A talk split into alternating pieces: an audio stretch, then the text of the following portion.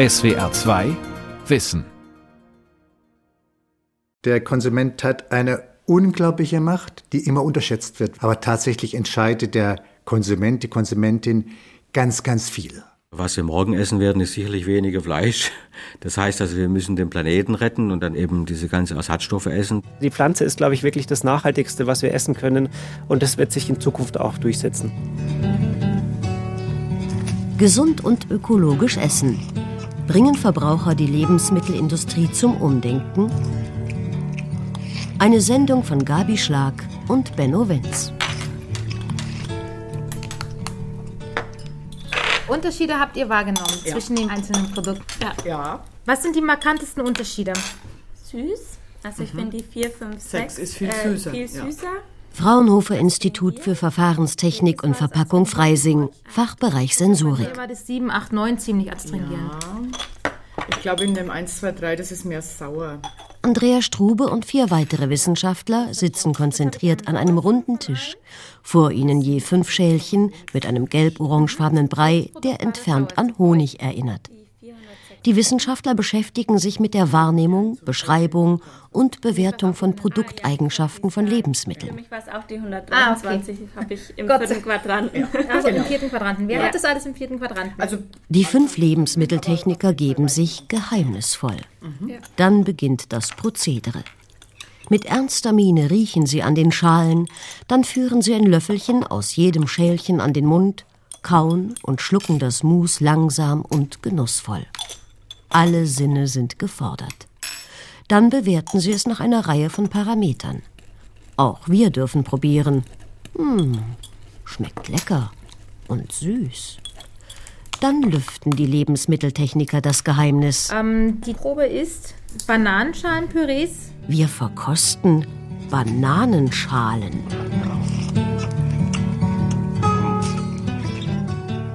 Dass die Lebensmitteltechnologie nachhaltig forscht und wirkt, ist neu. Doch sie kann nicht anders. Der Druck der Konsumenten ist zu groß. Und so gelten neue Forschungsinhalte für die Lebensmitteltechniker. Restlosverwertung von Pflanzen, Suche nach biologischen Zusätzen statt künstlichen Aromen und die Suche nach und Verbesserung von Proteinalternativen. Christian Zacherl ist Geschäftsfeldmanager Lebensmittel am Fraunhofer Institut für Verfahrenstechnik und Verpackung. So haben wir jetzt eben in diesem Projekt Bananenschalen so gut gewinnen oder auch stabilisieren können, dass es eben als Püree vergleichbar lecker wie Banane geschmeckt hat, aber eben einen großen Zusatzstrom hat, der eben neben dem geschälten Bananen, die sowieso verwendet werden, eben dann auch eine Zweitverwertung der Schalen bietet, sodass man eben eine deutliche Reduktion an Abfällen oder Reststoffen hat. Lebensmitteltechnikerin Andrea Strube. Es würde jetzt keiner in die Bananenschale freiwillig beißen und denken, oh ja, super, es sind ganz viele Nährstoffe drin. Schmeckt ja auch nicht. Es zieht den Mund zusammen, ist bitter, muss optimiert werden. Aber wir schmeißen viel Mineralstoffe, Vitamine, Polyphenole, alles weg. Natürlich werden für die Versuche der Freisinger Forscher ausschließlich Schalen von Bio-Bananen verwendet. Auch in vielen anderen Instituten wird nach Lösungen dafür gesucht, Sonnenblumenkerne, Lupinen, Erbsen, aber auch sogenannte Seitenströme, also Abfälle wie Johannisbeertrester, Kaffeekirschen, Weizenkleie in essbare Produkte umzuwandeln, um die gesamte Pflanze restlos zu verwerten. Monika Brückner-Gümann forscht an der TU Berlin im Fachbereich Lebensmitteltechnologie und Materialwissenschaften. Wir haben jetzt aktuell ein Projekt, was sich mit dem Pressrückstand von Saft, von Johannisbeersaft befasst. Und das wollen wir eben auch verwerten, weil das sonst eben einfach als Dünger zum Beispiel aufgebracht wird oder gar nicht verarbeitet wird, obwohl da eben sehr wertgebende Inhaltsstoffe drin sind. Ein weiteres erklärtes Ziel der Industrie Clean Labeling. Möglichst wenige künstliche Zusatzstoffe, die auf der Verpackung angegeben werden müssen. Doch auch dieses Ziel verfolgt die Industrie nicht aus eigenem Antrieb, sondern weil der Konsument es fordert. Andrea Strube. Das sogenannte Clean Labeling ist Ziel aller. Und es ist auch tatsächlich so, dass Aromastoffe in der Regel nur noch natürlich eingesetzt werden, nur noch natürlich. Es gibt ja keine künstlichen Aromastoffe als solches mehr, weil der Konsument das nicht akzeptiert. Das sieht auch Monika Brückner-Gümann von der TU Berlin so. Das ist schon ein großes Ziel, wirklich wenig künstliche Zusatzstoffe einsetzen zu müssen. Und das ist wirklich dieses Ziel, was auch mit der Nachhaltigkeit verfolgt wird. Auch Christian Zacherl ist dieser Meinung. Clean Labeling ist auf jeden Fall äh, konsumentengetrieben. Manche neue Produktkategorien haben am Anfang auch so, ich sag mal, ein bisschen Welpenschutz, wie äh, die erste Generation der Wurst- oder Fleischalternativen hatte ja noch relativ lange Zutatenlisten, die jetzt sich aber auch zunehmend kürzen. Thomas Wilges ist Physiker am Max-Planck-Institut für Polymerforschung in Mainz. Außerdem Autor zahlreicher Bücher über die sogenannte Molekularküche und regelmäßiger Gastkolumnist bei SWR 2 am Samstagnachmittag.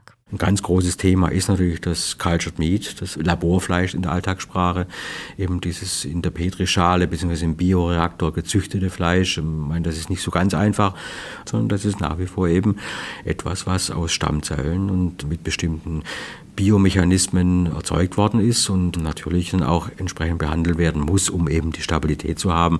Das heißt, wir werden diese Dinge, die wir jetzt verteufeln, darin wiederfinden, zum Beispiel Fleischkleber wie Transglutaminase und solche Sachen.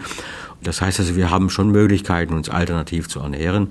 Wie das angenommen wird, also die Konsumentenakzeptanz, das wird eine andere Frage sein.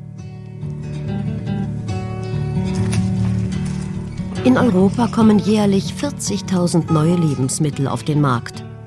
In den Entwicklungsabteilungen der Nahrungsmittelkonzerne wird laufend an innovativen Produkten gearbeitet. Nach unzähligen Meetings, Verkostungen, Adaptionen und Kalkulationen findet das neue Nahrungsmittel schließlich den Weg in das Supermarktregal. Es dauert sechs Monate, um einen neuen Geschmack und zwei Jahre, um eine neue Form zu entwickeln. Dennoch hält sich nur eines von 20 neuen Lebensmittelprodukten länger als zwei Jahre auf dem Markt. Wie gestaltet man Produkte, damit sie den Konsumenten erreichen? Fraunhofer Institut für Verfahrenstechnik und Verpackung in Freising. Im Analytikraum des Fraunhofer Instituts IVV startet Assistentin Maria den Gaschromatographen ein Gerät zur Analyse von Gerüchen, also gasförmigen Substanzen. Sie möchte ermitteln, aus welchen einzelnen Stoffen sich der Geruch der verschiedenen Bananenmuse aus den Bananenschalen zusammensetzt. Der Gaschromatograph zerlegt das komplexe Aroma von Lebensmitteln in seine einzelnen Bestandteile. Maria sitzt währenddessen an einem sogenannten Olfaktometrieport, eine Art Riechrohr, und notiert die einzelnen Geruchseindrücke, die das Gerät nacheinander abgibt. So wird ermittelt, aus welchen einzelnen Geruchsstoffen sich der Geruch eines Lebensmittels zusammensetzt. Eigentlich schmecken wir mit der Nase. Zunge und Gaumen können nur fünf Geschmacksrichtungen erkennen. Süß, sauer, salzig, bitter und Umami eine Geschmacksrichtung, die noch nicht so lange bekannt ist und wie Glutamat schmeckt. Klaus Dürschmidt von der Universität für Bodenkultur in Wien gilt als Sensorikpapst. Wir gehen intuitiv davon aus, dass diese chemischen Wahrnehmungen, die wir im Mundbereich haben, was sehr Stabiles sind. Das heißt, wenn wir ein Lebensmittel im Mund nehmen, dann schmeckt es so und das ist so jetzt und immer. In Wahrheit ist äh, die Geschmackswahrnehmung aber ganz stark beeinflusst, erstens von den anderen Sinneswahrnehmungen, die man hat, ähm, das visuelle System, Riechen, Hören, alle möglichen mechanischen Wahrnehmungen beeinflussen die Geschmackswahrnehmung. Meistens sagt uns bereits der Anblick einer Speise, ob sie uns schmecken wird oder nicht. Farbe macht uns Appetit. Christoph Klotter ist Ernährungspsychologe. Bei den Farben gibt es unterschiedliche empirische Befunde. Die Farbe Rot ist überwiegend nicht positiv besetzt, weil Rot gleich Gefahr, gleich Blut, gleich Verletzung und es provoziert. Und unser Gehirn reagiert auf Rot nicht ganz so freundlich. Unser Gehirn reagiert auf Grün, auf Blau, auf Gelb positiv und bei Rot streiten sich die Geister. Rot provoziert auch, wie Schwarz auch. Also kein Lebensmittelhersteller, kein Lebensmittelhandel würde auf den Gedanken kommen, Chips in einer schwarzen Tüte zu verpacken. Es muss lebensfroh sein. Auch unsere Ohren entscheiden darüber, ob uns etwas schmeckt oder nicht. Klaus Dürschmidt. Akustische Eigenschaften sind für uns Menschen Indikatoren für Qualitätsdimensionen von Lebensmitteln. Ein sehr knuspriges Keks beispielsweise ist erst unlängst äh, gebacken worden, ist frisch, ist noch nicht zäh geworden durch unsachgemäße lange Lagerung.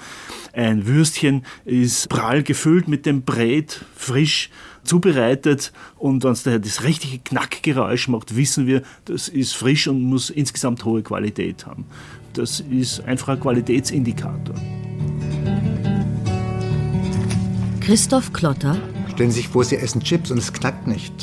Tödlich langweilig. Wir haben bisher immer gedacht, der Geschmack entsteht über die Zunge, aber das Essen ist ein Totalphänomen. Da ist alles wichtig, wie es aussieht, wie es riecht, wie es im Mund knackig sozusagen verzehrt wird. All das ist wichtig. Mit wem ich esse, mit welcher Atmosphäre, ob Musik läuft und nicht Musik läuft, das ist alles ein Totalphänomen. Und deshalb können wir nicht isolierend sagen, das ist nur das Aussehen, sondern alles kommt zusammen. Doch nun sollen eben diese Sinne digitalisiert werden. Die Fraunhofer Gesellschaft hat ein revolutionäres Forschungsprojekt namens Campus der Sinne gestartet, bei dem es darum geht, das menschliche Riechen und Schmecken digital nachzubilden. Der Leiter des Campus der Sinne, Tillmann Sauerwald. Im Forschungsprojekt Campus der Sinne geht es um die Digitalisierung der menschlichen Sinne und dem Verständnis, wie man aus den Sinneseindrücken nachher zu einer menschlichen Wahrnehmung kommt. In der chemischen Analytik gibt es bereits viele Maschinen, die Geruchsstoffe messen können. Gaschromatographen mit Massenspektrometern, die auch gezielt die Konzentrationen messen können. Was diese Maschinen nicht können, ist daraus abzuleiten, wie der Mensch das wahrnehmen wird.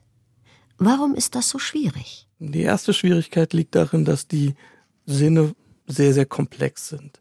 Wir haben 350 Rezeptortypen, die alle zum Geruchseindruck beitragen. Wenn Sie zum Beispiel ans Sehen denken, da haben Sie drei Rezeptortypen. Zum anderen ist der Grund, dass das Riechen sehr tief in unserem Gehirn verarbeitet wird. Das heißt, auch die Wahrnehmung des Riechens ist nicht immer bewusst. Uns fehlt für viele der Geruchseindrücke eine richtige Sprache. Das heißt, zu kategorisieren, welcher Geruch riecht wie, da bilden wir häufig immer noch Beispiele oder machen Analogien oder behelfen uns mit Gerüchen, die ähnlich riechen. Und diese Entwicklung einer solchen Sprache für Gerüche, das ist eben Forschung, die wir im Campus der Sinne machen. Eingesetzt werden soll diese Forschung auch im Bereich der Lebensmitteltechnologie, zum Beispiel zur Einführung von neuen Produkten. Wenn ich daran denke, dass ich für eine Entwicklung vorhersagen möchte, wird das Lebensmittel einem Großteil von Leuten schmecken, dann muss ich sehr, sehr viele Menschen dazu befragen. Und so eine Apparatur und eine Technik kann das sicherlich in einem gewissen Teil auch emulieren, dass es eben schafft, die Information über die geschmacklichen Vorlieben von nicht nur einem einzelnen Menschen zu repräsentieren, sondern von einer ganzen Reihe von Menschen. Und eben vorhersagen kann, das wird einen großen Kundenkreis von Leuten voraussichtlich schmecken. Und dann wäre da noch das Internet der Dinge. Eingesetzt werden könnten entsprechende Sensoren, um das Internet der Dinge mit einer noch menschenähnlicheren Sensorik auszustatten. Man kann sich selbstverständlich vorstellen, dass bestimmte Produkte selber einen sensorischen Sinn haben, ob das jetzt ein Kühlschrank ist oder ein Löffel, der bestimmten sensorischen Eindruck hat, der uns bei der Bewertung der Qualität von Lebensmitteln hilft. Das kann ganz, ganz vielfältige Anwendungen haben. Am Leibniz-Institut für Lebensmittelsystembiologie in Freising arbeiten Geruchs- und Geschmacksforscher mit künstlichen Nasen und künstlichen Zungen, um dem Geheimnis der menschlichen Sinne noch genauer auf die Spur zu kommen. Ihre Apparaturen sind sehr kompliziert und sehen nicht einmal entfernt wie eine Nase oder eine Zunge aus. Die Zunge zum Beispiel ist ein kühlschrankgroßes Gerät. In ihrem Inneren träufelt ein Pipettierroboter in Wasser gelöste Aromen auf Geschmackssensoren. Die sind nicht synthetisch, sondern bestehen aus Zellkulturschalen, in denen biologische Zellen schwimmen. Sie entsprechen genau den Geschmacksrezeptoren der Menschen, soweit diese bereits bekannt sind. Biologe Mike Behrens Die Zellen haben wir gentechnisch modifiziert und die können wir dann praktisch mit einer ganzen Vielzahl von Geschmacksstoffen überprüfen, auf welche Geschmacksstoffe sie eigentlich reagieren. Wenn eine Rezeptorzelle auf einen Geschmacksstoff reagiert, wird ein chemischer Impuls ausgelöst, der wiederum einen Fluoreszenzfarbstoff zum Leuchten bringt. Dieses schwache Leuchten wird dann von lichtempfindlichen Sensoren gemessen. Auf diese Weise können die Wissenschaftler feststellen, welche Rezeptoren für welchen Geschmack zuständig sind, aber auch, wie stark die Rezeptoren auf den Geschmacksreiz reagieren. So haben sie erst kürzlich herausgefunden, dass künstliche Süßstoffe wie Saccharin die Bitterwahrnehmung blockieren können. Das Problem? Gentechnisch veränderte Zellen dürfen das Labor nicht verlassen. Wenn also eine künstliche Zunge in Zukunft auch in der Praxis zum Einsatz kommen soll, müssen die biologischen Zellen durch digitale Sensoren ersetzt werden. Für die Entwicklung solcher Sensoren ist die Apparatur von Mike Behrens und seinem Team eine wichtige Voraussetzung. Ich bin davon überzeugt, dass unsere Forschung tatsächlich eine ganz wichtige Grundlage für die Entwicklung solcher digitalen Sensoren darstellt, denn diese müssen sich ja letztendlich an einem biologischen System, so wie wir es jetzt verwenden, orientieren, um ihre zugedachte Funktion zu erfüllen. Dafür ist eigentlich maßgeblich, was passiert in dem System, wo alle natürlichen Komponenten vorhanden sind. Und das möchte man ja mit so einer künstlichen Zunge abbilden letztendlich. Eines werden die digitalen Sinne nie können, unsere Individualität repräsentieren. Essen gilt als die älteste Kulturtechnik der Welt. Wir gestalten unser Essen, um uns auszudrücken. Wir essen Werte, Traditionen und Symbole. Essen ist Kulturgut. Die Auswahl der Lebensmittel und die Art, wie sie konsumiert werden, definieren den persönlichen Lebensstil und grenzen die Gesellschaftsschichten voneinander ab. Ernährungspsychologe Christoph Klotter. Die Millennials, die nach 1980 Geborenen, haben sich angewöhnt, das Essen, den Konsum mit ethischen Gesichtspunkten zu verbinden. Ethik und Qualität. Und die sind sozusagen eine neue Generation. Früher habe ich einfach das gegessen, was im Kühlschrank war, irgendwas. Und heute versuche ich meine Identität, meinen Lebensstil über das Essen auszudrücken. Da bin ich eben Vegetarier, Veganerin, was auch immer. Und darüber sozusagen inszeniere ich meinen Lebensstil. Und das ist neu. Früher haben alles Gleiche gegessen und auf einmal gibt es eine ganz große Vielfalt an unterschiedlichen Ernährungsmoden. Wenn ich böse wäre, würde ich sagen Ernährungssekten. Das sieht auch Lebensmitteltechniker Klaus Dürschmidt so. Na, das Diktum von Ludwig Feuerbach. Du bist, was du isst, weist darauf hin, dass unsere Ernährung ganz stark mit der Konstruktion von Identität verbunden ist. Doch nicht nur die Millennials. Viele Verbraucher wollen ihr Verhältnis zu Tierleid, Klimawandel und Gesundheitsbewusstsein auch und gerade über die Nahrung ausdrücken. Schon immer wurde der Verbraucher ungern damit konfrontiert, dass Tiere für sein Essen getötet werden müssen. Der Verbraucher möchte die Nahrungsmittel nicht so, wie sie in der Natur vorkommen, sagte der Künstler Peter Kubelka, der von 1978 bis 2000 an der Städelschule in Frankfurt am Main Kunst lehrte und dabei auch Kochen unterrichtete. Sein Credo ein Schweinsbraten kommt in der Natur nicht vor. Physiker Thomas Wilges hält das für eine ganz natürliche Reaktion. Wenn man jagen konnte, wenn man ein Schwein oder ein Tier geschlachtet hat, also das war nicht jeden Tag, dass man massenweise eben Tiere geschlachtet hat, sondern das ist ja eine Erfindung oder eine Mode geworden erst nach dem Krieg. Deshalb unterscheidet sich die Form des Fischstäbchens bewusst vom Grundprodukt Fisch. Rechtecke kommen in der Natur nicht vor. Man sieht gar nicht mehr, dass es ein Tier ist, das Rippen oder ein Rückgrat oder Beine hat. Das erinnert uns nicht daran, dass es ein Schwein oder ein Hase oder ein Fisch ist, den wir essen. Und jetzt wollen viele Verbraucher gänzlich auf tierische Produkte verzichten, oder wenn nicht gänzlich, so doch weitgehend. Der Verbraucher ist gesundheitsbewusst und achtsam. Er möchte seinen Körper und seine Aktivitäten optimieren. Altern soll gesund und aktiv vonstatten gehen, und dabei spielt die Ernährung eine ausschlaggebende Rolle. Christian Zacherl vom Fraunhofer Institut IVV. Der Verbraucher weiß mittlerweile schon mehr, dass auch das, was er isst, er selbst dann irgendwann mal wird. Und man achtet mehr darauf, die Kalorien zu reduzieren, Salz, Zucker, Fett, gerade auch, weil es immer mehr sichtbar wird durch Labeling, durch jetzt auch die Nutri-Score, die jetzt kommen, ist dem Verbraucher immer bewusster, dass es eben auch er selbst in der Hand hat, was mit ihm geschieht oder wie er eben sein Lebensmittel auswählt und was dann aus ihm dadurch wird. Und der andere Punkt ist halt die Nachhaltigkeit. Dadurch, dass der Verbraucher sich bewusster ist, was tut er, wenn er ein Tier ist. Im Endeffekt, er ist ein Lebewesen und das muss auch irgendwo leben und es muss auch irgendwo geschlachtet werden und entweder will er das möglichst artgerecht haben oder er möchte darauf verzichten. Dem geschuldet ist der ganz junge Trend hin zu Fleischalternativen oder Molkereialternativen, das derzeit gerade bei uns richtig steil nach oben geht. Laut Ernährungsreport geht der Fleischkonsum in Deutschland stetig zurück. Haben 2017 noch 34 Prozent täglich Fleisch gegessen, waren es 2018 nur noch 30 Prozent und 2019 28. Unser Essverhalten ist der Spiegel unserer kulturellen Standards. Wir definieren uns über unseren Speiseplan und grenzen uns mit seiner Hilfe von anderen Kulturen ab. Das angelernte Essverhalten bedeutet Zusammenhalt in der Familie, im sozialen Umfeld, in der eigenen Kultur. Und es bedeutet, dass wir durch unser Essen auch unsere Werte ausdrücken. Und darauf muss sich die Lebensmittelindustrie einstellen. Viele Unternehmen tun sich damit schwer, doch einige Hersteller haben den Wertewandel in der Gesellschaft wahrgenommen.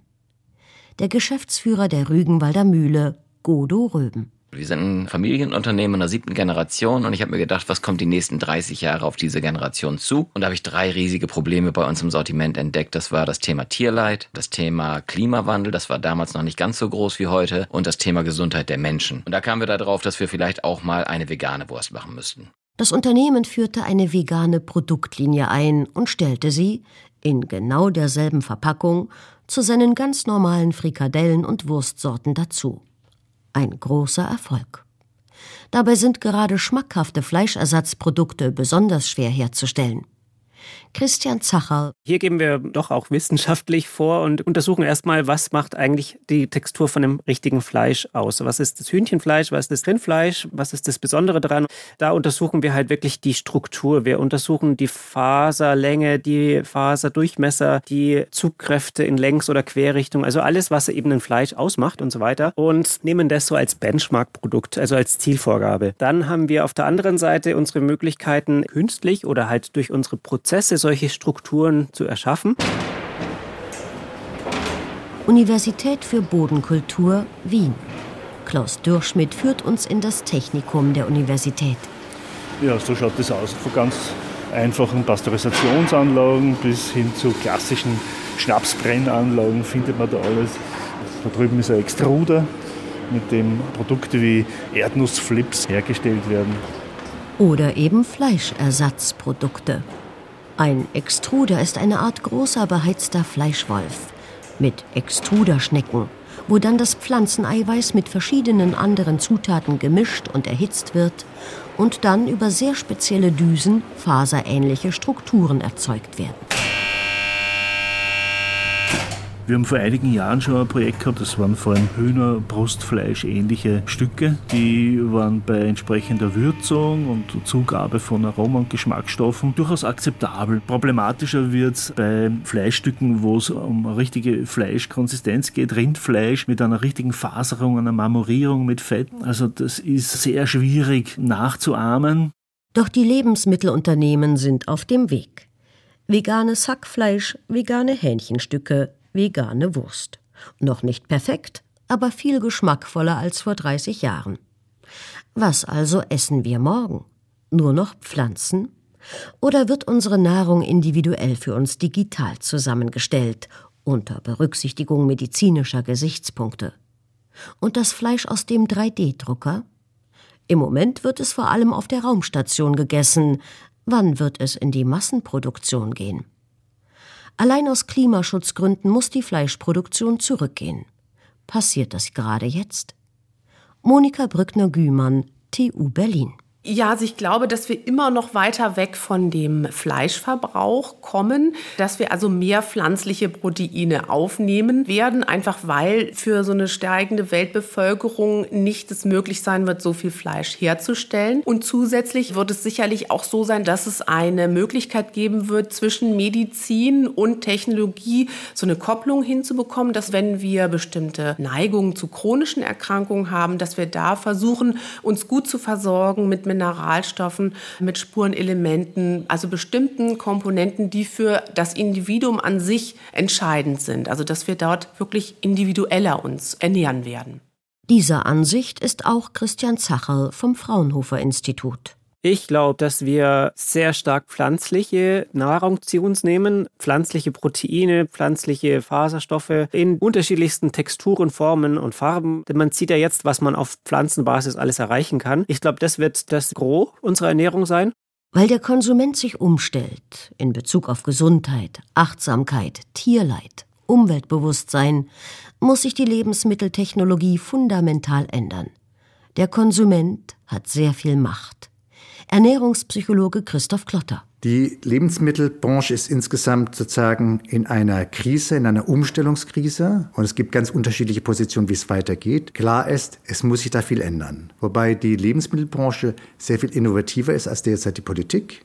Die haben sich dem Thema Nachhaltigkeit seit geraumer Zeit angenommen und arbeiten da intensiv. Aus ökonomischen Gründen. Gudo Röben von der Rügenwalder Mühle. In dem Pflanzenbereich ist es jetzt so, dass wir eben sagen, das Thema Nachhaltigkeit bringt uns voran, indem wir heimische Rohstoffe nutzen. Wir versuchen immer mehr auf Soja aus Amerika zu verzichten und dann lieber hier die niedersächsische Ackerbohne zu nutzen oder Kürbis aus Brandenburg oder versuchen es hinzubekommen, Rohstoffe hier aus der Region zu bekommen, weil das so eine Win-Win-Situation wird.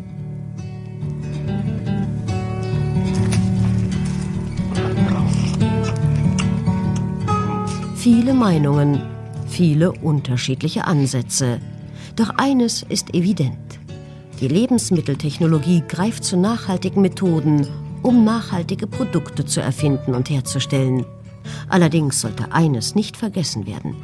Fleischersatzprodukte sind sicher gesünder als Billigfleisch aus Massentierhaltung, bleiben aber dennoch hochgradig verarbeitete Industrieprodukte.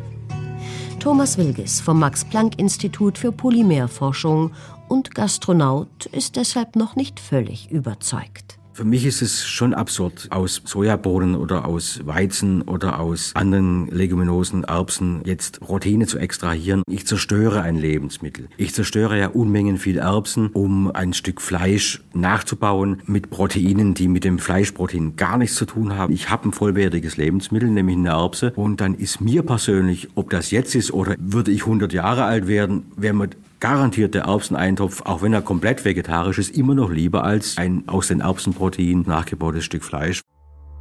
Die Welt verstehen. Jeden Tag. SWR2 Wissen. Manuskripte und weiterführende Informationen zu unserem Podcast und den einzelnen Folgen gibt es unter swr2wissen.de.